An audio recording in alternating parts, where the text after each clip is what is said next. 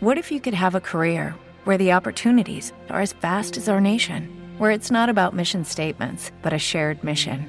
At U.S. Customs and Border Protection, we go beyond to protect more than borders from ship to shore, air to ground. Cities to local communities, CBP agents and officers are keeping people safe.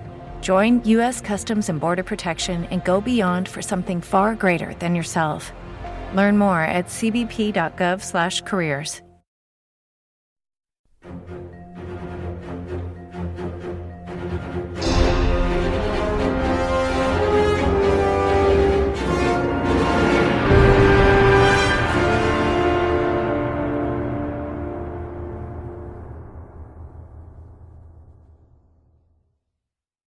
Este es el contestador de reserva de cómics. Por favor, deje su reseña después de oír la señal. Muy buenas amiguetes de Reserva de Maná, de Reserva de Cómics. Soy Jaime, el Big Boss, y os traigo un cómic pues muy chulo, me ha gustado un montón. Es el, tomo este, el primer tomo de Depredador. Digo primer tomo porque pone volumen 1, supongo que será el primero de una colección de, de Depredador que me llama la atención que la portada no lo han traducido. O sea, pone Predator o Predator. No Predator, como dicen algunos. Predator o Predator para los amigos, ¿vale? Depredador de toda la vida del señor. Y este primer volumen se llama El Día de la Cazadora. La cazadora es eh, como... Eh, no, no la prenda de ropa, sino la mujer que caza, ¿vale? O la fémina que caza.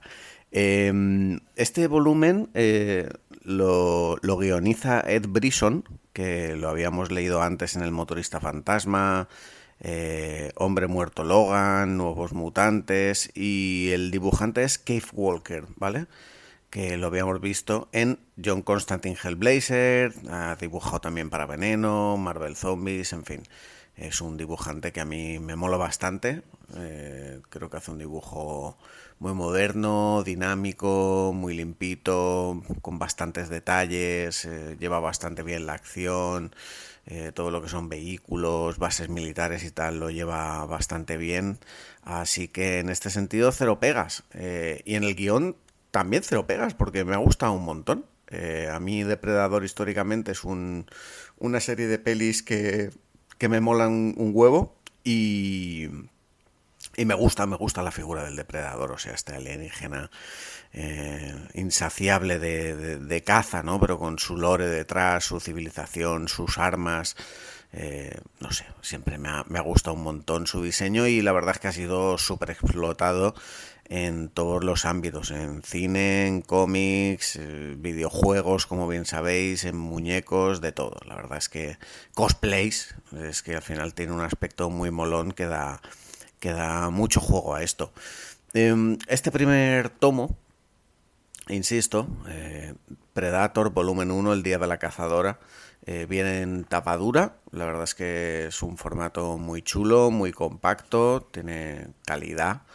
Viene con bueno, una introducción sobre la figura del depredador en la cultura popular, sobre todo en el cine, obviamente como material extra pues trae las habituales eh, ilustraciones, eh, las portadas de la colección, porque al final es un recopilatorio de seis números, entonces trae las seis portadas de estos seis números, portadas adicionales y, ya está. O sea, esto es el material extra que tiene, que bueno, eh, puede parecer poco, pero menos da una piedra, está claro. Mm, en cuanto al cómic, lo que nos cuenta, la verdad es que la historia me me ha gustado un montón, ¿vale? Porque eh, con Depredador pueden pasar dos cosas, o que tiren del lado de humanizar al bicho, eh, que lo hemos visto ya en reiteradas ocasiones, ya sea como protagonista o como aliado de los humanos para luchar contra un enemigo común que bien podría ser pues otro depredador más malo todavía o eh, aliens como hemos visto ya muchas veces en otras obras y luego está la vertiente de, que sigan siendo los malos, que como es el caso, ¿no? En, aquí tenemos la historia de, una chica a la cual eh, es enviada con su familia a, un planeta para registrar todo el tema de especies animales, de botánica, en fin, estamos en el año Creo recordar que dice en el año 2045, así más o menos, y es una época de exploración espacial, de colonización, y, y a su familia, o sea, a su padre, a su madre, a ella obviamente que entendemos que ha nacido durante esos viajes eh, por su corta edad y en la duración de estos viajes pues eh, los coge por sorpresa el ataque de, una de estas criaturas, de un depredador. No van ellos solos, también tienen una tripulación, pero el caso es que el depredador eh, acaba, con, acaba con todos. mata a toda la tripulación, mata a los padres, además de una forma bastante sanguinaria, como suele ser habitual en estos depredadores, y su madre en el último aliento de vida pues activa los protocolos de, podríamos decir de salvamento ¿no? de la nave y le manda que, que, ponga que ponga a salvo a su hija Vale, pues bien, lo que va a hacer su hija eh, con el paso de los años, esto ya lo vemos en los primeros compases, con lo cual tampoco estamos entrando en demasiados spoilers. Esto en el primer número, en las primeras páginas del primer número ya vemos todo esto. Es que la hija se va a dedicar no a volver a su casa, sino eh, a buscar al asesino de, de sus padres, a este depredador que mató a sus padres. ¿Y cómo lo va a hacer? Pues eh, buscando depredadores por toda la galaxia, va de planeta en planeta buscando estos depredadores y cuando mata a uno, eh, busca la nave de este depredador y allí tienen como un, bueno, una especie de caja negra, que no es una caja negra, sino que es una especie de huevo de color rojo alargado y tal, que es como el registro de los depredadores de los planetas que han visitado, los planetas que tenían previsto visitar para cazar, las rutas de caza y todas estas cosas. Y así pues va encontrando depredadores por toda galaxia y dándoles, dándoles caza, enfrentándose a ellos, además de una forma pues bastante original, porque no usa armas convencionales, sino que usa las propias armas de los depredadores o las que requisa de, de sus naves una vez han sido derrotados. Y, y, además en una situación de precariedad, ¿no? Porque le quedan pocos, eh, va siempre justita de alimentos, eh, la nave está ya hecha, pues bueno, necesita reparaciones, con lo cual tiene que volver a puerto, pero es complicado porque se trata de una nave robada, con lo cual le van a considerar una proscrita y ella pues no ha terminado su misión de, de venganza. Y en estas situaciones donde se va a desarrollar todo, ¿no? Luego vamos a ver pues cómo hay cosas que se complican, eh, la nave, ya digo, por necesidades de la nave pues tiene que llegar a un planeta, eh, bueno, pues se desarrolla un poco en todo esto el cómic, ¿no? Tampoco puedo avanzar mucho más en lo que es la historia porque no os puedo decir, mm, se estrella aquí, aquí matan a este, aquí encuentra al otro, pero bueno, ya os podéis hacer una idea de, por dónde van los tiros, nunca mejor dicho, en cuanto, en cuanto a la historia. Yo la verdad es que me lo he pasado muy bien. Eh, es un cómic que se lee en un suspiro, en una sentadita te lo lees, es súper entretenido, muy bien dibujado, creo que transmite muy bien la esencia de, los depredadores, la protagonista eh, mola bastante, me ha gustado mucho el personaje de la prota y ya veremos el volumen 2 si eh, sigue relacionado, si son otras historias independientes, pero eh, yo sin duda cuando eh, le echo un ojo a lo que nos ofrece Panini para el mes que viene, pues me voy a ver obligado a fijarme en si hay algo nuevo de Depredador, porque si sigue esta línea, pues yo quiero leerlo. cómic recomendadísimo, de Depredador o Predator, El Día de la Cazadora de Ed Brisson y Kev Walker. Os lo recomiendo a todos, amigos. Un abrazo. Muy buenas a todos y a todas. Vuelvo a estar por aquí por la reserva de cómics para, hacer lo que es habitual en mí, es reseñar mangas. Y en este caso os traigo dos, dos continuaciones de reseñas que, ya había empezado anteriormente. Y vamos a empezar con Maximum Berserk 2, esta edición en catalán que ha empezado a editar Panini, Panini Manga y que recupera esta obra de Kentaro Miura de la mejor manera posible, con esta edición Maximum, que desde luego es una auténtica maravilla y delicia para los amantes del manga y en este caso de la fantasía oscura. Pocas presentaciones necesita, ya no solo porque ya habíamos hablado de él, del primer número en el primero, en la anterior reserva de cómics, pero bueno, obviamente para quien no lo conozcáis, clásico inconfundible de la fantasía oscura, del gore más absoluto y yo creo que del puro nihilismo, ¿no? Una depresión constante leyendo Maximum Berserk por ese tono tan, tan triste, tan deprimente que tiene y tan particular de Kentaro Miura. Y nos encontramos pues con el segundo volumen justamente donde lo dejamos en el anterior número, es decir, en ese combate a muerte contra el conde, que se había convertido en esa bestia, en ese demonio enorme, asqueroso, con forma, no sé si decir de serpiente, de, de caracol, bien, bien, no sé, es absolutamente asqueroso. Y nos encontramos con, con Guts, el protagonista, prácticamente vencido, tirado en el suelo, y que es salvado in extremis por, por su compañero, por el hada que la acompaña a todos lados. ¿Qué nos lo explica este segundo volumen? Pues bien, para dar conclusión a esa línea argumental que había iniciado en el anterior, en el anterior volumen, es decir, los guardianes de la codicia. Aquí ya acaban, son tres capítulos más, el 4, el 5 y el 6 aquí. Digamos que cierra ese arco argumental contra el conde con un final pues que va a enlazar con el siguiente, en el siguiente arco, es decir, mm, sin entrar en spoilers, eh, vamos a conocer a los, cinco manos de Dios, estos seres que está buscando de manera incansable Guts, y lo vamos a encontrar en un entorno casi diríamos escheriano, ¿no? con esas, esas también escaleras típicas de Piranesi, ¿no? esas estructuras imposibles, que por cierto me recuerdan a cierto capítulo de, de Chainsaw Man. Pero bueno, esto ya, ya, ya se hablará en ese joyas del anime. Em, pues nos encontramos con los cinco manos de Dios y vamos a ir intuyendo por dónde viene este conflicto y sobre todo lo que nos vamos a encontrar en este segundo volumen es la infancia de Guts, desde que nace de, de, su madre, que su madre está muerta y colgada en un árbol, momento espectacular y él nace justo en ese momento y se lo encuentran unos mercenarios que adoptan, adoptan a él y lo forman. Lo forman de una manera, iba a decir militar, peor, horroroso. Una cosa terrible. No solo vais a encontrar violencia, sino mmm, violencia sexual también. Eh, en fin, es, es, una narración muy, muy, muy cruda, de Máximo Berserk, y conocer la infancia de Guts y por qué es como es en la actualidad, porque actúa así, porque no deja que nadie le toque, porque es tan violento, porque busca los manos de Dios, viene por este inicio, por esta infancia, en el que vamos a, vamos a conocer también a Griffith y a todo, todo su grupito de, de mercenarios que son importantísimos para la trama.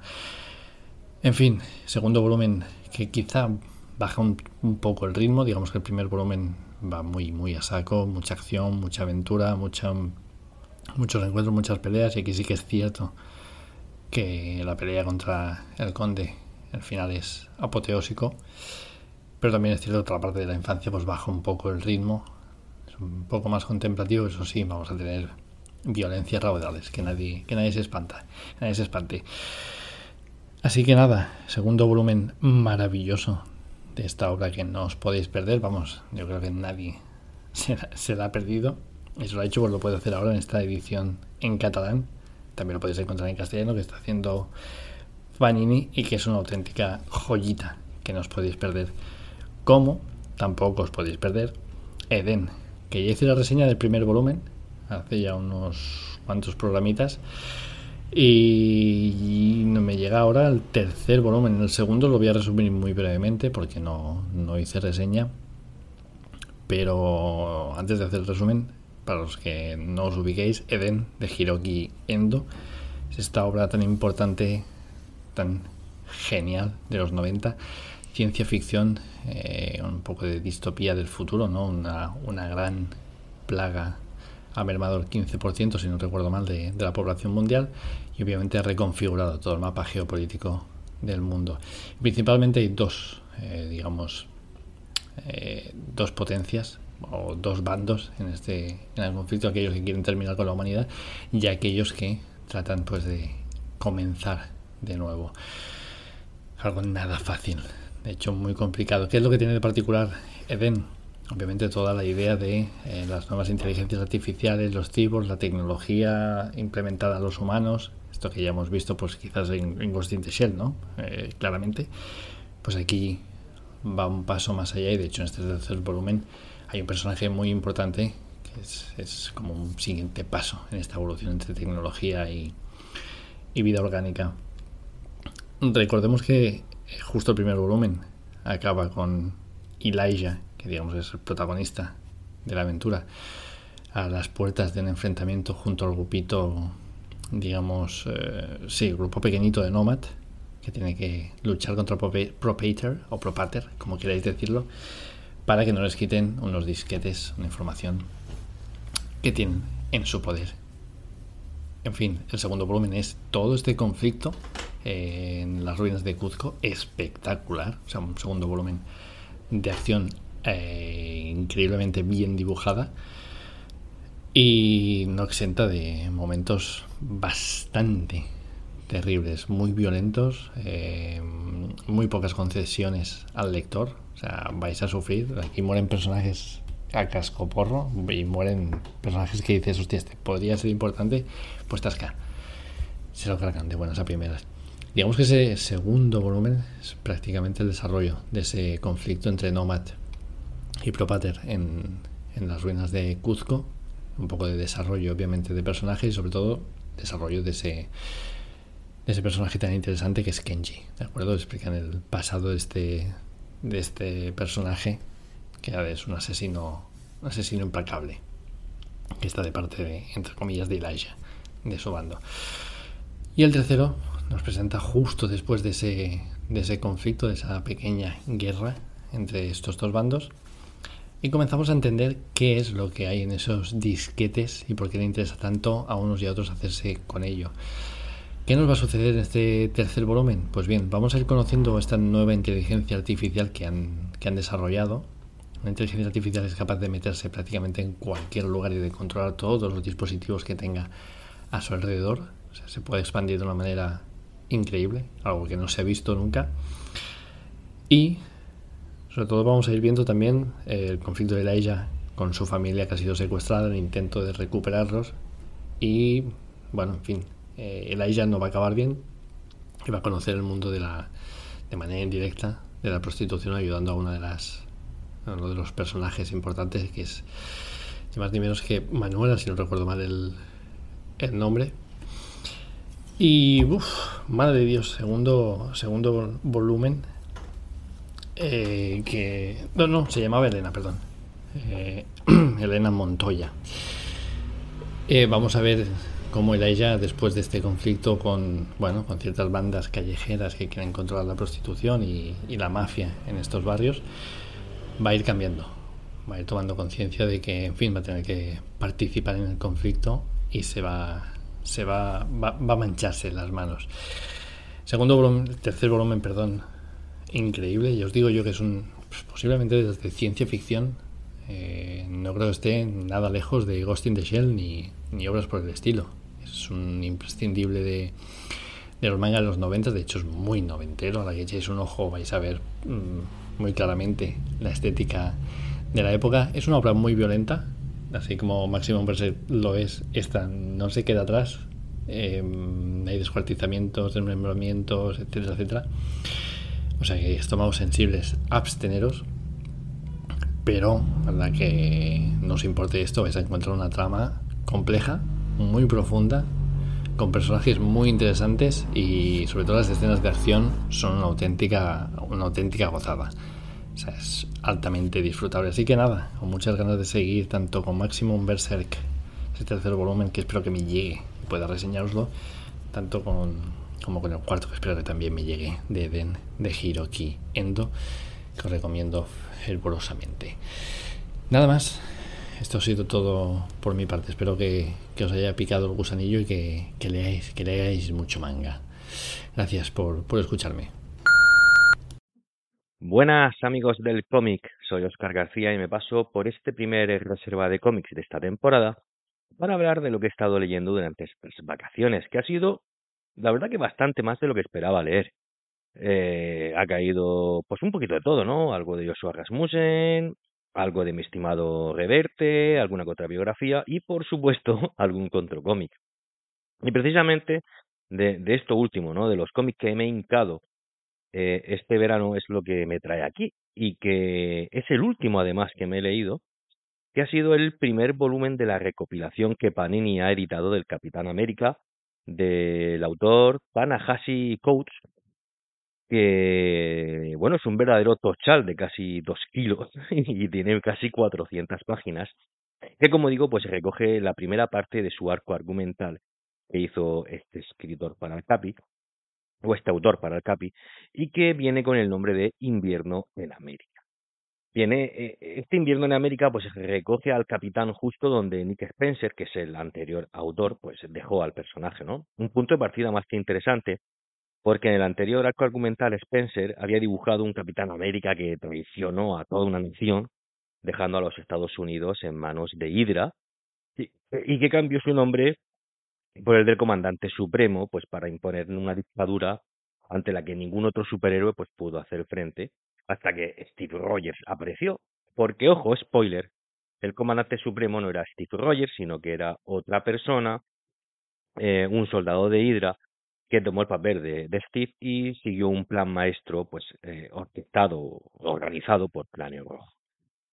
Pero tras derrotar a Hydra, eh, la mayoría de, de, de, ciudadanos americanos pues desconocen que realmente Steve Rogers no fue el culpable de todo lo que sucedió, de que todo fue obra de Cráneo Rojo y, claro, el Capi, pues ahora, pese a haber derrotado, como digo, eh, la dictadura de, esta gente, pues tiene que volver a ganarse de nuevo la confianza del pueblo estadounidense.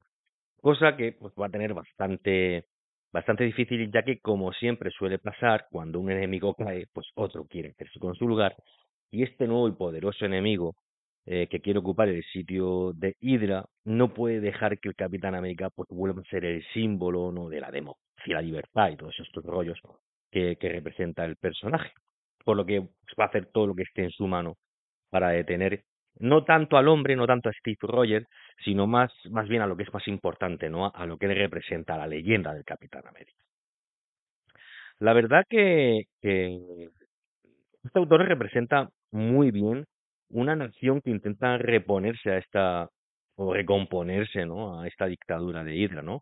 Plantea una sociedad pues confiada de los héroes que en su momento no, no ayudaron, eh, unos habitantes que piensan que, oye, que, los de Hydra, pues oye, era un mal menor ante la corrupción política que había hasta ese momento, y bueno, unas instituciones democráticas que intentan, como digo, recomponerse, pero que están sumidas en, en este caos de la nueva situación. Además, da ese pequeño girito de plantar a, conocidos enemigos del mundo Marvel como personas influyentes y respetables, como por ejemplo Kingpin, que pasa de ser un rey criminal a ser alcalde de Nueva York. Y esto es posible gracias a que eh, durante la dictadura de Hydra, pues los estos villanos pues lucharon contra esa dictadura. Entonces, bueno, pues digamos que se le han limpiado los antecedentes, han partido desde cero y algunos de ellos pues, han conseguido posiciones bastante importantes. Por supuesto, no va a faltar la acción, gracias a que eh, en este cómic tienes también grandes villanos como Nuke, esta especie de, super soldado que lleva la cara tatuada con la bandera americana, o el supervisor, el supervisor o incluso una, una conocida del universo de la patrulla X que se llama Selene. Por supuesto, pues como hay grandes enemigos, también habrá grandes aliados, como el Soldado de Invierno, Nick Furia o todo el elenco de las Hijas de la Libertad. La verdad es que todo esto al final compone una historia mm, la mar de mag. A nivel visual, pues tenemos varios artistas, pero el que más destaca es Francis Yu, que deja un trabajo maravilloso, con unas viñetas que son mm, enormes en tamaño, que están llenas de dibujos muy detallados y de natación, la verdad que muy bien dibujadas. Yo no soy gran seguidor del Capitán América. A ver, me mola el Capi, pero me mola el Capi han creado para el universo cinematográfico de Marvel. Pero tengo que decir que, que este Capi, el que me he encontrado en este cómic, me ha volado bastante. Tanto que me han entrado ganas de leer el arco anterior, cosa que seguramente voy a terminar haciendo, para ponerme, digamos, más en situación con respecto a, respecto a lo que venga en el siguiente volumen. Y bueno, mm, por último, antes de irme, pues comentaros que, me he pillado la edición de Marvel Deluxe, con lo que Quiere decir que el tono pues viene con tapadura, papel de 80 gramos satinado, con bastantes extras entre los que voy a destacar las absolutamente maravillosas portadas que Alex Rocks dibuja para la ocasión. Todo esto mucho más pues por menos 40 papeles. Bueno, yo os dejo por hoy y os digo eso de nos vemos por la reserva. Así que un abrazo, chicos. Hola amigos de la reserva, pues nada, ya estamos un mesecito más aquí en Reserva de Cómics para traeros pues un, un TVO, que como siempre nos llega de, de la mano de, de, Panini, y que en esta ocasión es eh, El fantasma dentro de ti, eh, concretamente el cuarto, eh, cuarta historia, el cuarto one shot, porque al final son historias independientes, aunque pertenezcan a la misma eh, colección, eh, escrita por este matrimonio, por llamarlo de, alguna manera, porque realmente llevan muchísimo tiempo trabajando juntos y, bueno, posiblemente sean uno de los dúos creativos más en forma que podemos encontrar a día de hoy en el mundo del cómic americano, que es Ed Brubaker y Sean Phillips al, a, los, eh, a los lápices. ¿no? Eh, y bueno, pues como podéis imaginar, tanto por encontrarse dentro de la serie Regles como por el, el par de, de, de creativos que, que, que, forman el, el, equipo, pues lo que nos vamos a encontrar es una historia, como digo, metida en el mundo de Reckless, pero que no deja de ser pues un noir, eh, noir ambientado en ese Los Ángeles tan imbuido en la historia de, eh, del cine, ¿no? Eh, que, que, nos, nos presentan habitualmente. Recordaremos pues bueno que Reckless pues, nos muestra las, las aventuras pues de, de Ethan como, su propio nombre indica, que es una especie de detective privado, pero que no es detective, pero bueno, que al final acaba metido en, mil y una historias y que eh, pues bueno, como, digo, pues los casos suelen estar pues eh, eh, muy relacionados con lo que es el mundillo y el submundillo de, de Los Ángeles, ¿no? concretamente este es un volumen un poco especial porque realmente el protagonista de este tomo no es Ethan Reckles, como, como suele ser lo habitual, sino Anna Keller. Anna Keller, que los que hayáis leído algo de, de esta serie, pues es un personaje que era pues, secundario, que regentaba pues el cine Ricardo, eh, que, forma parte de, de, las historias y que bueno, con la excusa un poco de que Reckless ha salido a investigar eh, a otra a otra ciudad, pues eh, llega un caso y bueno, pues ella decide eh, aceptarlo, ¿no? Al final el caso eh, como ya digo, un noir en, en toda regla, pues es eh, la enésima excusa pues para profundizar pues en las cosas que le interesan a, a Brubaker y a Philip, ¿no? En este caso, pues bueno, pues eh, los bajos fondos, el mundo de, del cine, de las estrellas venidas a menos, de los dramas familiares, esta familia típica desestructurada americana con, pues bueno, que, hace muchísimo tiempo que no se ven, que pierden el contacto, que lo retoman, pero no se fían unos con, con otros, las miserias que toca toca vivir, ¿no? Eh, y todo esto, pues bueno, lo recoge con, con, una historia que realmente tiene su interés, que empieza a media red, que nos deja un poco ahí qué narices está pasando y que eh, una vez que nos, nos metemos, pues eh, realmente pues queremos ya a partir de la segunda página pues saber qué narices está pasando ahí y vamos, y es un libro que se lee pero pero vamos, se devora de, de un auténtico tirón como suele ser habitual por otro lado en las historias de Trevor Baker y, y Phillips, ¿no? En esta ocasión, como digo, tiene el aliciente que la personaje principal, la personaje protagonista es eh, eh Anna Keller y eh, realmente, eh, jolín, eh, está tan bien escrita con como suele ser también habitual en esta historia, pues no es un personaje plano, no es un personaje eh, que, que, solo tiene una cara, sino que la vamos a ver en todas eh, sus, sus, facetas, ¿no? Y vamos a conectar enseguida con ella, que, que, a mí realmente casi lo que me va a dar más pena es que cuando llegue el, siguiente volumen eh, de Reckless, casi me va a doler volver a, a, a, encontrarme como con Ethan como personaje principal, ¿no? Realmente es un personaje que se merecería pues una serie, una serie propia, eh, la que le veamos eh, pues eh, enfrentarse a, a, muchas más aventuras, ¿no? Eh, o bueno, o a lo mejor pues simplemente eh, pues vemos que en los siguientes eh, títulos que salgan bajo esta colección, pues, eh, pues va adquiriendo a lo mejor un poquito más de protagonismo. Y digo, la verdad que es un personaje que, que te dan ganas de, de, saber qué, qué, va a ser de ella. La historia, pues bueno, no contaré demasiado para no entrar en spoilers, pero bueno, sí que diré que, que arranca cuando eh, pues una cliente viene en busca de ayuda a esta especial agencia de detectives, por, por llamarla de, de alguna manera, porque eh, ha heredado una, una casa que aparentemente está encantada, ¿no? Y pide pues un poco ayuda para desentrañar qué es lo que está pasando ahí. Eh, y bueno, pues eh, un poco a regañadientes o un poco sin tenerlo muy claro, pues eh, Anna Keller va a aceptar el caso y bueno, a partir de ahí, pues eh, como digo, van a pasar cosas que, para descubrir pues vais a tener que, leer y disfrutar como, como he disfrutado yo de este, de este ¿no? Que veo que por otra parte eh, pues eh, para todos aquellos que hayáis leído eh, algo de Regles y si no habéis leído nada de Regles pues bueno seguro que habéis leído en algún momento algo de, de Brubaker y de y de Phillips como, puede ser Criminal o como puede ser Cruel Summer o Bad o, alguna que sí que hemos comentado por aquí que creo que Julio comentó aquella de Mis héroes siempre han sido yonkis que es una historia estupenda o Fatal o Kill or Be Killed de Fade Out. Es que vamos que digo, pocos eh, más prolíficos que esto, pues yo creo que ya sabéis un poco lo que os vais a encontrar, tanto a nivel de, historia como a nivel artístico, donde Philip, pues una vez más, no, no defrauda, ¿no? Con ese estilo tan, tan particular, tan marcado, eh, eh, con, con, con, acuarela, con unas formas, sobre todo para lo que son los humanos y la expresividad que, que, bueno, que hace que mm, parezcan personas reales que tienes a tu lado y que respiran a tu lado y que, bueno, pues ya, ya digo, que no habéis leído nada eh, nunca de, ellos, pues este Reckless eh, puede ser un punto de partida estupendo, ¿no? Tanto esta historia que, como digo, es autocontenida y no necesitamos conocer nada de lo que ha pasado antes para, para poder eh, para poder entenderla, como como cualquier otra de sus obras, ¿no? Pero ya digo, esta puede ser un punto de partida estupenda si os sirve para introduciros en el en el mundo de, de Brubaker y, y Phillips y no puedo más que recomendarlo y Mm, quedar a la espera de, las siguientes entregas, ¿no? que ya han anunciado que van a seguir llegando y que, que nosotros estaremos aquí esperando. Así que nada, eh, con esta recomendación me despido hasta el próximo mes. Hasta luego. Muy buenas amigos de Reserva de Maná, estamos aquí una semana más para comentar un nuevo tomo de Rurouni Kenshin Hokkaido, esta colección que publica Panini Comics, Panini Manga en este caso, el sello oriental de la editorial y que con este séptimo volumen nos va a llevar a otra localización nueva, a Sapporo, y este tomo lo protagoniza absolutamente el grupo de, de aliados que están en esta zona y que pertenecen a, como sabéis, a los miembros, a ex miembros del Shinsengumi, Hajime Saito y Senpachi Nagakura.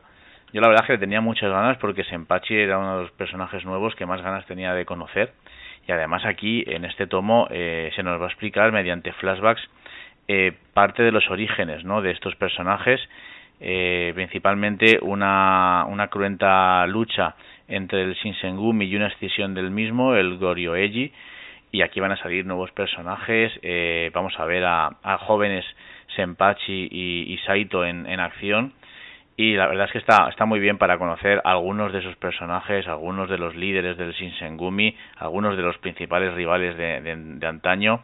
Y estos miembros del Goryoeji que han eh, pues sobrevivido hasta la época actual y que van a enlazar en este tomo con otros personajes nuevos que se presentan. Y bueno pues como sabéis eh, aquí en, en, en esta colección se está dividiendo un poco la acción en distintas localizaciones y aquí pues principalmente en nuestros eh, aliados van a enfrentarse a Futatsu Hyobe, que es conocido como eh, Rogo la Calavera, es uno de los miembros de la Kenkaku Heiki, este grupo, digamos, terrorista de patriotas que, que quieren, pues, eh, con el, mediante el proteccionismo, esa búsqueda del proteccionismo japonés frente a la amenaza de los extranjeros, pues quiere eh, alterar ¿no? el, el orden establecido es un tomo en el que vamos a tener, ya digo, mediante flashbacks, pues esos viajes al pasado con alguna escena de ducha bastante guapa, principalmente pues para mostrarnos las habilidades eh, de, de Senpachi y bueno, sale algún personaje también eh, bastante bastante sorprendente porque hay uno que no sabemos, no se sabe, ¿no? Por dónde pillarle, si va a ser eh, villano, si va a ser eh, de los buenos y bueno, tiene ahí un, rollo bastante chulo, unos diseños de personajes muy muy guays, la verdad que Senpachi a mí es uno de los que tenía muchas ganas de, de descubrir muchas más cosas sobre él y por eso que este tomo se centre en ellos está, está fantástico, ¿no? Eh, además, pues, eh, he de destacar que em, yo creo que esta colección en, general está teniendo un poquito más de gore que, que la anterior. La verdad es que em, me está sorprendiendo eso y aquí pues vamos a ver decapitaciones, desmembramientos, eh, bueno, este rogo, la calavera, la verdad es que es un auténtico monstruo en, en, combate. Y bueno, es que realmente la trama eh, en, esta, en este punto es pues eh, intentar detener una serie de asesinatos contra funcionarios del gobierno. Y la verdad es que bueno pues, me recuerda mucho a esa a esas partes de, de la colección original donde eran un poquito más cruentas, un poquito más sangrientas y la verdad es que yo creo que en general los tintes de esta colección están siendo algo más subidos de, de tono. No sé si porque eh, Watsuki es consciente de que sus lectores habrán pues eh, madurado con los con el paso de los años, pero sí que es verdad que he notado un poquito más esa esa diferencia. Eh, vamos a tener un, un, tomo que no no cierra del todo este capítulo, ¿vale? Porque mm, yo creo que al menos quedará, si no uno completo, por lo menos medio tomo más va a quedar seguro y yo te diría que igual uno completo. Ya no sé si la idea de, Watsuki va a ser el, el hacerlo un poco así, dividir, que parece que tiene toda la pinta, la, la acción entre personajes por, por tomos y darles a cada uno su espacio y igual claro, esto es un arma de doble filo, ¿no? Porque por un lado, la verdad es que estás un poco desconectado de estos personajes, pero es verdad que en cuanto ya te metes en faena, como estás todo el rato con ellos, pues conectas y, luego igual se te queda ese regusto, ¿no? De, joder, que me lo estoy pasando tan bien con ellos, eh, vamos a ir a otro sitio, ¿no? A conectar con algo y siempre esas desconexiones y volver a conectar igual pueden desubicar un poco al lector, pero bueno, eh, ya digo, al menos con estos personajes, con Senpachi y Ajime, como están tan guays, eh, mola bastante ver pues sus habilidades de combate, el, los diálogos que tienen entre ambos, esa complicidad sobre todo, que se ve tanto en a la hora de planificar un poco la estrategia para detener a la Kenkaku Heiki como en, en, en, la batalla, ¿no? La verdad es que mola ver a estos a estos capitanes eh, de élite del Shinsengumi pues sacar todo su potencial en, en el combate. Me ha gustado mucho, la verdad. Eh, de momento, pues ya digo, de mis preferidos por los personajes, sobre todo que, que va tratando. Y, y bueno, vamos a ver qué tal qué tal termina y sobre todo hacia dónde nos lleva ese clímax de, la historia, ¿no? Eh, parece que de momento las, las grandes bazas, los grandes enemigos, esas grandes amenazas, ese plan maestro de la Kenkaku Heiki sigue desarrollándose, pero todavía no se muestran. Es una colección que, bueno, se está tomando su tiempo en cocinarlo todo a fuego lento. Yo la verdad es que creo que eh, en el conjunto, si no se torcen las cosas, se va a agradecer porque al final, pues bueno, te van presentando las cosas poco a poco, le van dando su espacio a cada uno y creo que a la larga la historia eso lo va, lo va a agradecer. Eh, veremos a ver en qué continúa la colección. Eh, este es un tomo que, que ya digo, tanto si te gusta la acción como si te gusta un poco, principalmente conocer el trasfondo histórico de, de estos grupos, desde la época del Bakomatsu hasta pues la época actual, la actual de, de, del, del, del manga me refiero, pues la verdad que está, está muy bien. Es un tomo que sí que es verdad que se tira, se toma su tiempo, con muchos, muchas explicaciones, mucho viaje al pasado, eh, te habla mucho de esos protagonistas de la escisión en el Shinsengumi, de por qué se produjo, de el ataque al comandante Kondo, eh, la verdad que vale la pena, ¿no? Un poco el, el, el conocer, el empaparte un poco de todo ese trasfondo porque enriquece mucho los personajes y creo que además que como se está viendo aquí, luego va a tener eh, impacto inmediato en lo que es la trama de, esta colección. Así que con muchas ganas esperaremos el siguiente volumen, el octavo, y yo me despido hasta la próxima. Un saludo. No hay más reseñas.